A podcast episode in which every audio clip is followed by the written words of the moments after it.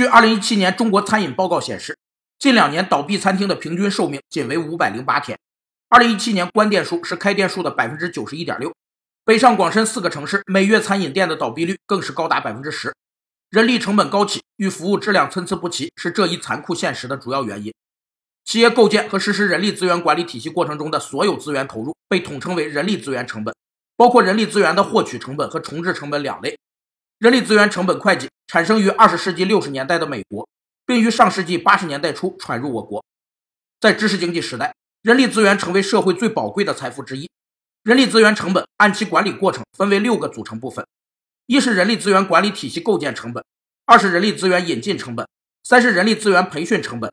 四是人力资源评价成本，五是人力资源服务成本，六是人力资源遣散成本。原本还想再活五百年，但现实却让你离死只有五百天。这是网友对餐饮行业现状的自嘲。